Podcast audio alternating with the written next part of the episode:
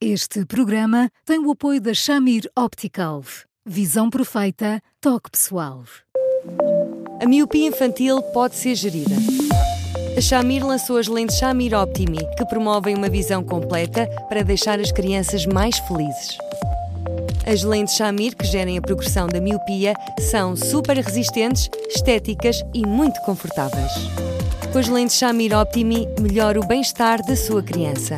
Saiba mais em chamir.pt.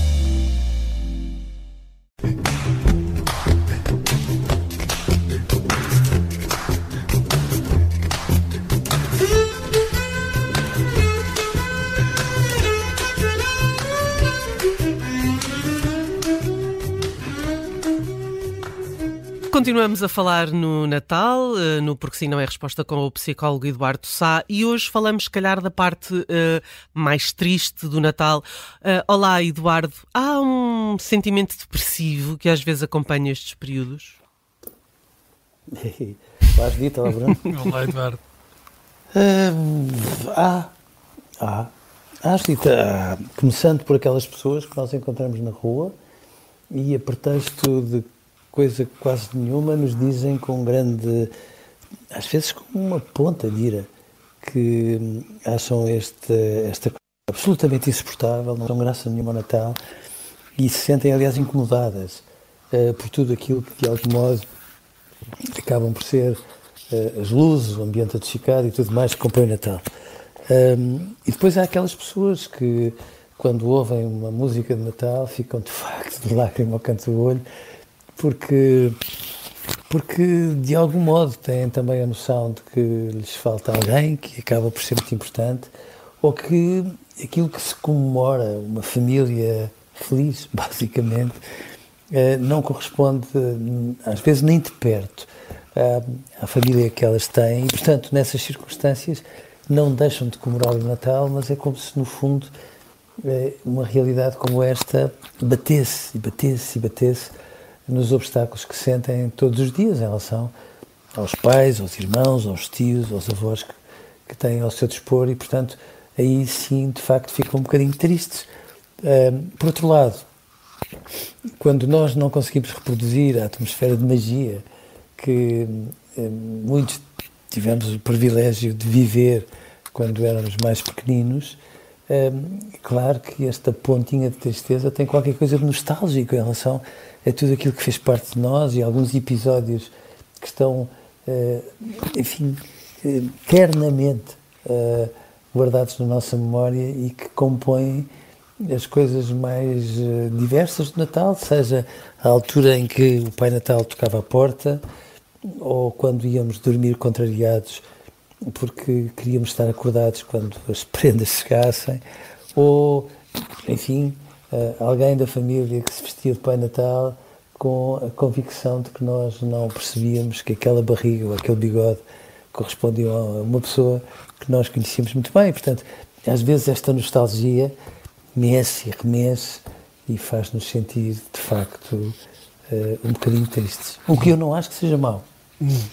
Mas, mas, eh, se bem percebo, temos aqui duas uh, posturas uh, mais tristonhas, mais depressivas perante o Natal, que uh, são opostas, não, não têm que ver com, com, uma, com o mesmo sentimento em relação às festas. Uma é de algum cinismo, uh, de quem não gosta mesmo do Natal e que acha que os outros são uns hipócritas porque só se lembram de serem bons, boas pessoas no Natal, e, eu, e o outro grupo de pessoas que se sente deprimido e triste porque dá muito valor ao Natal e à família, a todos os valores que associamos a este período. Qual dos dois é mais prevalecente na nossa sociedade, Eduardo?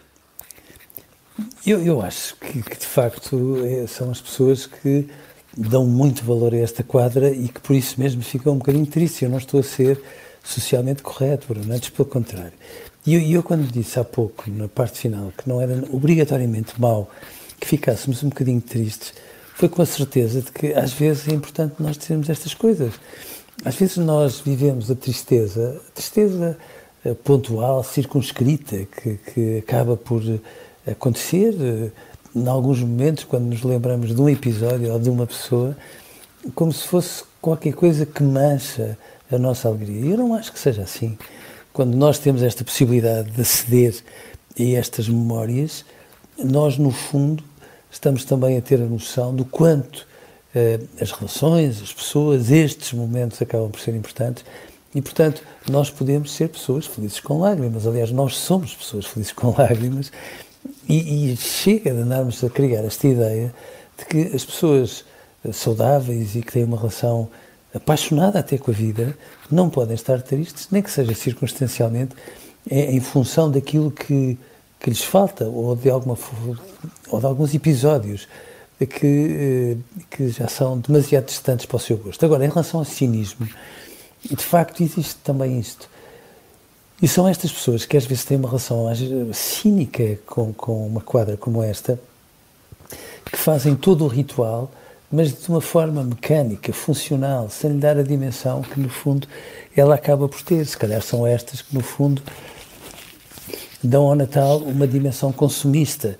E já falando de cinismo, deixe-me chamar a atenção de um pormenor, que eu, que eu não acho que as pessoas façam por mal, mas que se calhar deviam fazer de outra maneira, que são aquelas pessoas que entendem nestas alturas levar presentes a crianças que estão institucionalizadas e, e, e sempre com uma máquina fotográfica ou pé para quase para demonstrarem como fizeram bem às às vezes levam os seus próprios filhos para, para que vejam que há outros meninos que estão muito carenciados, mas esquecem-se que estes meninos muito carenciados depois se sentem verdadeiramente humilhados, ainda mais pequeninos no seu desamparo, quando se confrontam com crianças que têm tudo aquilo que elas às vezes nem se permitem sonhar. Portanto, entre as pessoas alegres e tristes ao mesmo tempo e as pessoas cínicas, seguramente que as primeiras são muito mais e são elas que fazem o Natal.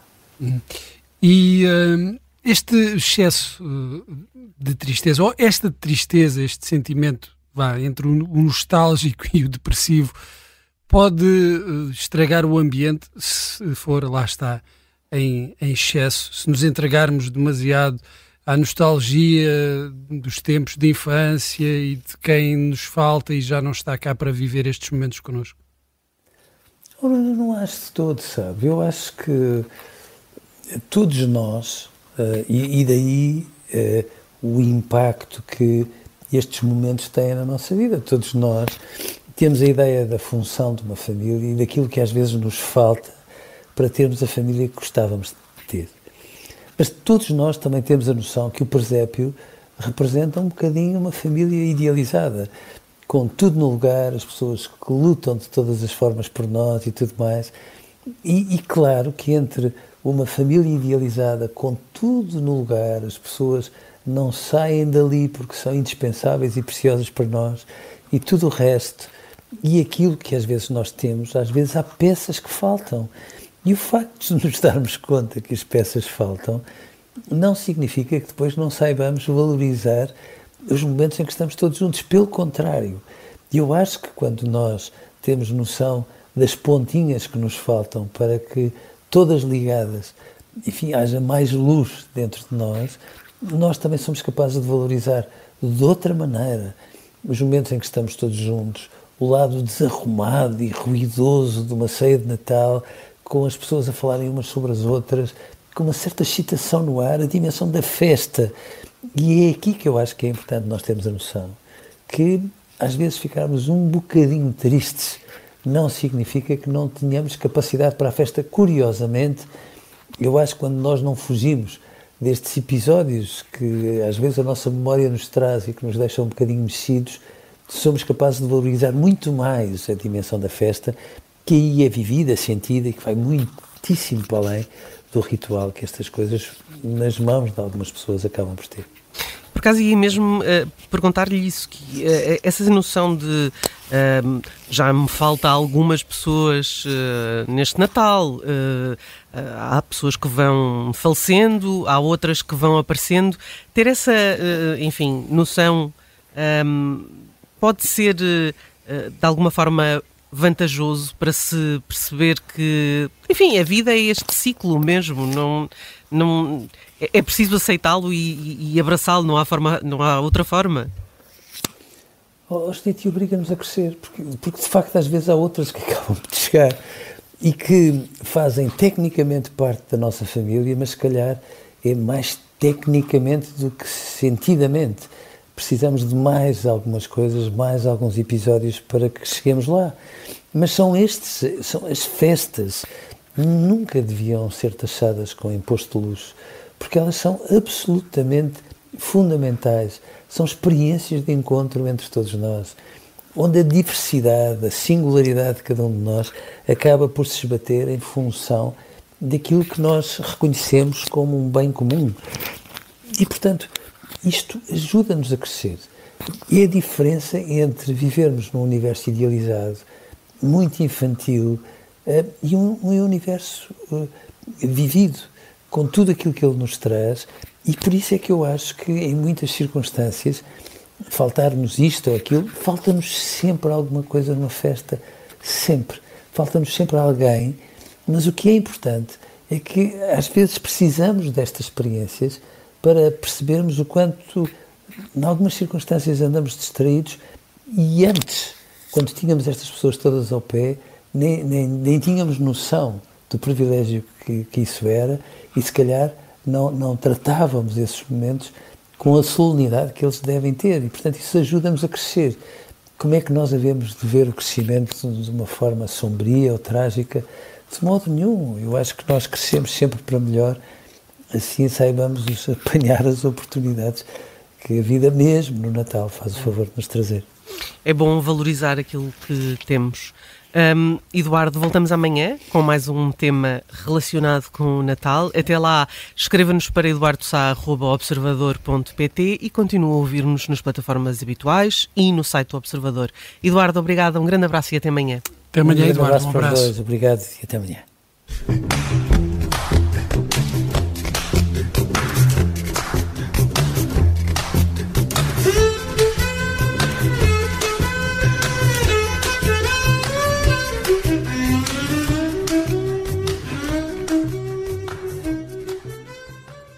Este programa tem o apoio da Shamir Optical.